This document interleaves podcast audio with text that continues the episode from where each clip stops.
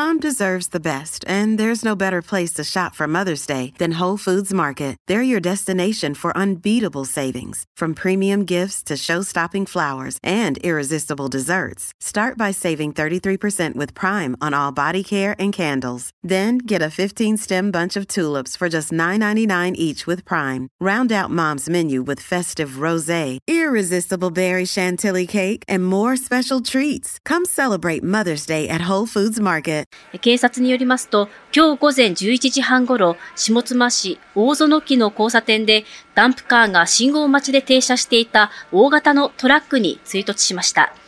追突されたトラックは弾みでさらに前に止まっていたトラック2台に衝突したということです。この事故で追突したダンプカーの運転手ら2人が病院に搬送されるなど、それぞれの車の運転手4人が軽い怪我をしたということです。警察が事故に至った経緯を詳しく調べています。こちらは30分ほど前の午後1時頃の映像です。消防の隊員がタイヤの近くを点検しているのか、タイヤの近くを見ている状況がわかります。右側に見えますのが追突したとみられるダンプカーです。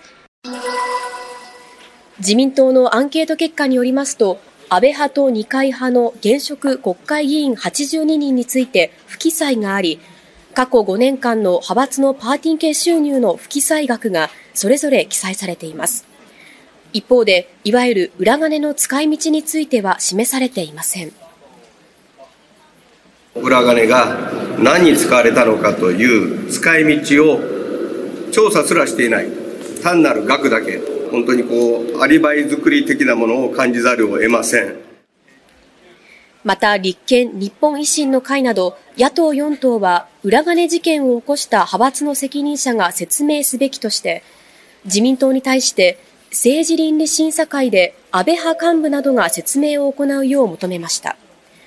さらに、いわゆる統一教会との関係を指摘されている森山文部科学大臣が、さらなる説明責任を果たすよう申し入れました。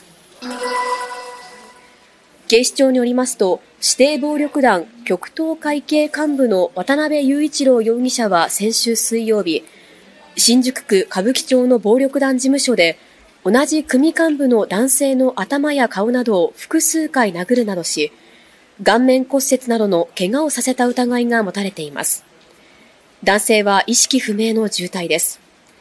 渡辺容疑者は先週土曜日に新宿署に出頭して逮捕され、酔っていた、私がしたことに間違いありませんと容疑を認めているということです。当時事務所には渡辺容疑者と男性が2人でいたとみられ、警視庁は2人の間に何らかのトラブルがあったとみて詳しい経緯を調べています。私がいるのは珠洲市役所の目の前です。そしてその市役所の目の前にあるあちらのバス停から今からおよそ20分後、市の西部へ向けたバスが出発するということです。今日から再び市民の身近な足として走り始めました。今日午前8時前、地震後初めてのバスがこちらの停留所に到着し、運行が再開されました。早速今朝、バスを利用したこちらの女性は、地震で亡くなった夫の死亡届を出すため、市役所を訪れたといいます。市役所行きます。お父さん地震に死んだの。またよろしくお願いしますってたの。はいはいって言ったった。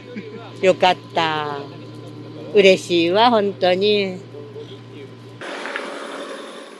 今日再開されたのは、珠洲市の中心部と野呂市町や大谷町などを結ぶ5つのルートです。また、多くの人が避難生活を送る指定避難所と市の中心部を往復する臨時のバスも火曜日と木曜日に限り運行されるということです。この鈴バスは市民の生活を支える無料の路線バスとしておととし3月から運行されてきましたが、能登半島地震により9台のバスのうち2台が津波の被害で故障し、運行ができなくなっていました。前まで出てきて、今後ぶつかったやん。津波で浮いて、壁にぶつかったんです。本当です。へこんでますね。ええ。避難所におる方が結局、買い物かなんかで出るにも足がないからです。珠洲市は今後、被災した道路の復旧状況や市民の要望などを受け、本格再開に向け、ルートの見直しを進めていきたいとしています。以上、珠洲市から中継でした。イスラエル軍は12日、ガザ地区南部のラファで、ハマス側に拘束されていた人質2人を救出しました。これを受けてガラント国防相は、作戦の転換点だ。さらなる作戦が行われる日は遠くないだろうと述べ、救出作戦を進める考えを示しました。一方、パレスチナ自治区のメディアは12日、空爆などにより、ラファで少なくとも74人が死亡したとしているほか、ハマス側は、これまでのイスラエル軍の攻撃で人質3人が死亡したと発表しています。こうした中、アメリカのバイデン大統領は記者会見で、イスラエルとハマスの人質解放をめぐる交渉で、少なくとも6週間の戦闘休止を双方に働きかけていることを明らかにしました。